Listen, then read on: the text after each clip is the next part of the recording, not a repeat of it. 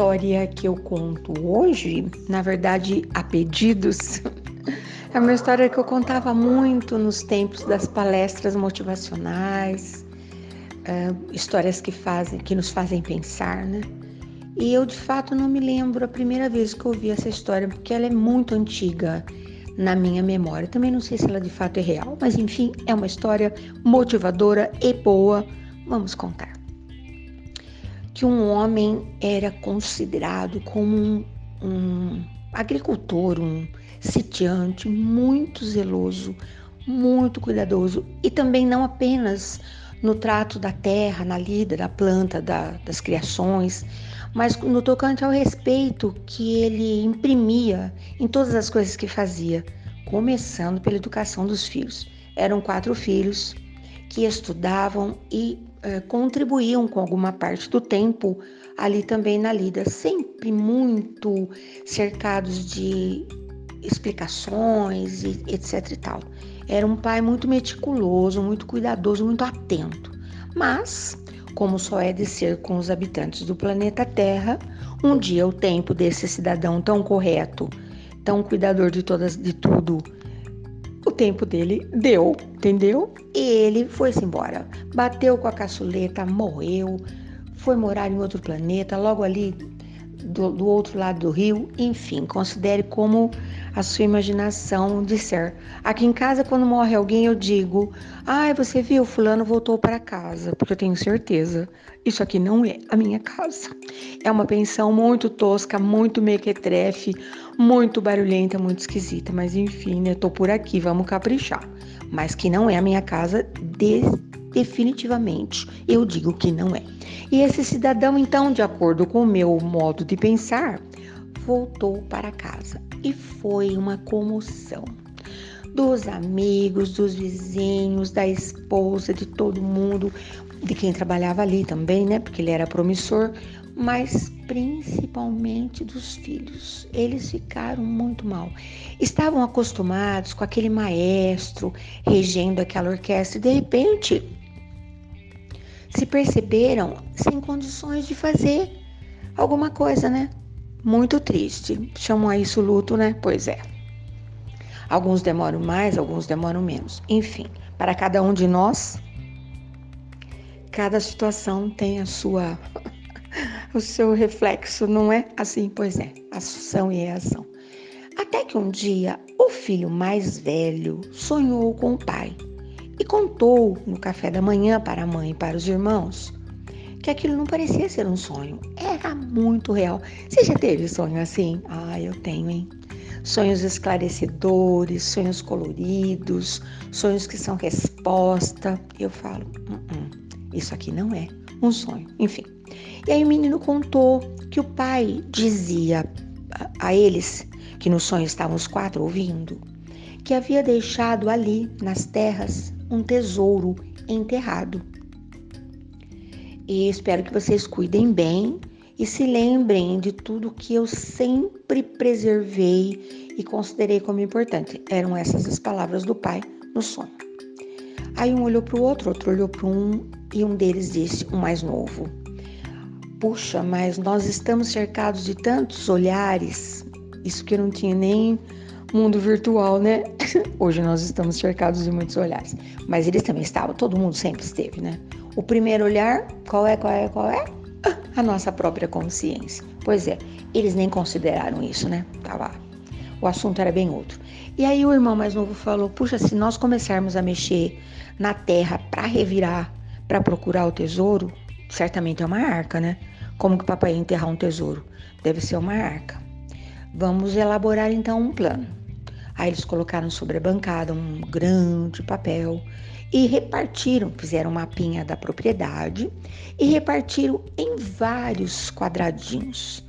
A ideia era: primeiro vai lá num canto, mexe, mexe, mexe, porque eles imaginaram ao uh, capinar, ao bater com uma ferramenta para fazer um buraco na terra, quando se bate numa num cofre, numa arca, em alguma coisa assim, vai ouvir o barulho, não é? Então tá.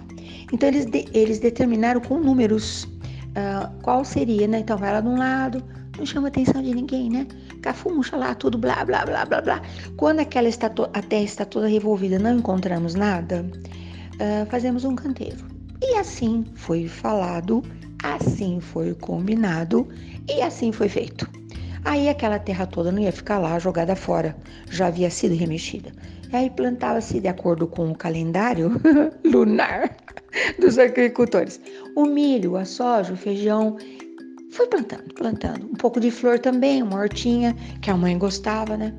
E quando eles deram por si, a terra toda já havia sido escafunchada, remexida, cavocada.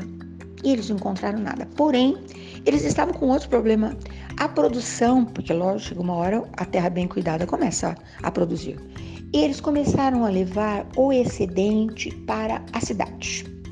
E chamou a atenção que o produto era muito bom, claro. Esse conhecimento o pai havia passado, né? E acordou no interesse de, algum, de, algumas, de algumas pessoas de buscar diretamente lá na roça. Sabe quando o sujeito compra roça? Tem um monte de amigo que compra roça. Compra roça de abacate, compra roça de caqui, compra roça de maçã, compra roça de tudo, né? Porque tinha certeza do bom cuidado. E aí estabeleceram uma porção de coisas. Apareceu alguém é, para vender para eles uma ideia de como aproveitar uh, as folhagens, uh, o descartável, e eles foram prosperando, prosperando, prosperando, e o tempo passou. Nem lembravam mais do tal do sonho.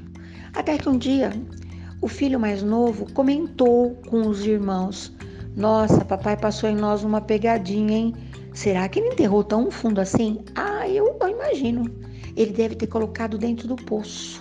Porque toda, a, todo, toda propriedade rural tem um poço, né? Dia desses nós vamos procurar lá. O único lugar que a gente não procurou foi dentro do poço. Ah, e também entre o telhado e o forro. Lá também nós não procuramos. E ficou essa pendência. E aí, um deles, que eu não vou lembrar qual, teve outro sonho. E no sonho, o pai ia muito falava assim: ainda, ainda bem que vocês seguiram as minhas orientações. Quem falou que vocês não encontraram o rico tesouro que eu deixei? O rico tesouro que eu deixei para vocês, meus filhos, depois de tantos anos, agora posso revelar, foi a hombridade, a lealdade, o gosto pelo trabalho. Isso vocês encontraram aí porque vocês se juntaram e capinaram e produziram e venderam. Olha como a vida de vocês prosperou. Vocês não tinham percebido, não? ai, ai, essa história me foi pedida porque nós estávamos falando sobre. Ai, ai, né? Que nós passamos um tempão sem trabalhar, todo mundo reclamando, tá? Ai, porque eu não tenho mais nada para fazer, porque essa pandemia acabou comigo, blá, blá, blá. Você já escutou alguma coisa assim? Você já falou algo assim? Então tá. E aqui em casa, e os meus amigos todos sabem o quanto eu prezo essa tal de lei do trabalho. Eu não consigo imaginar uma pessoa sendo feliz vivendo preguiçosamente. Eu tenho pavor de pensar nisso.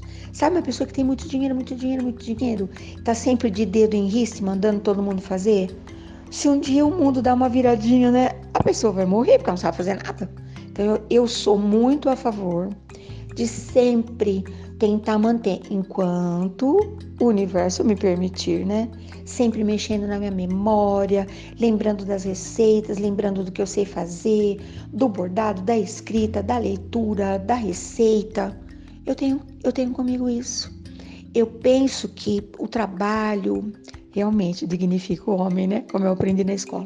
Mas ele nos traz uma alegria, a alegria da consciência em paz porque eu não preciso ficar com vergonha de fazer o que eu quiser, trocar de carro, fazer uma viagem, comprar um livro novo, comprar um sapato novo, ah, fazer qualquer coisa, comprar um batom, compre batom, eu adoro batom.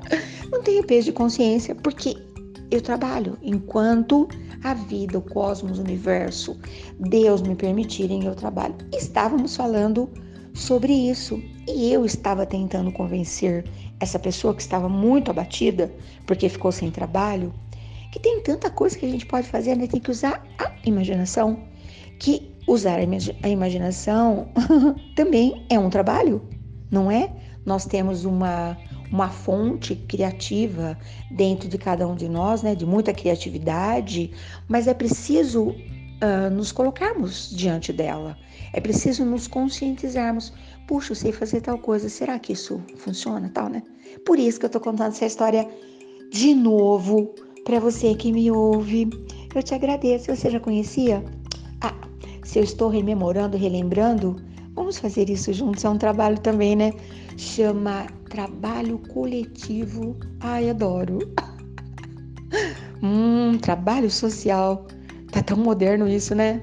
Hum, faço isso desde quando eu nasci. Não me lembro de um dia ter querido alguma coisa só para mim. Não lembro disso. Só se foi na barriga da minha mãe, talvez. Que aquele espaço era só meu, né? Porque a hora que eu saí, hum, o espaço já foi muito bem concorrido e ainda o é até hoje, entendeu? Bom dia, boa tarde, boa noite, bom trabalho para você, seja o dia que for, não é? E eu volto com essas minhas ideias. Cada dia mais ideia, que delícia, né? Uau! Até qualquer hora.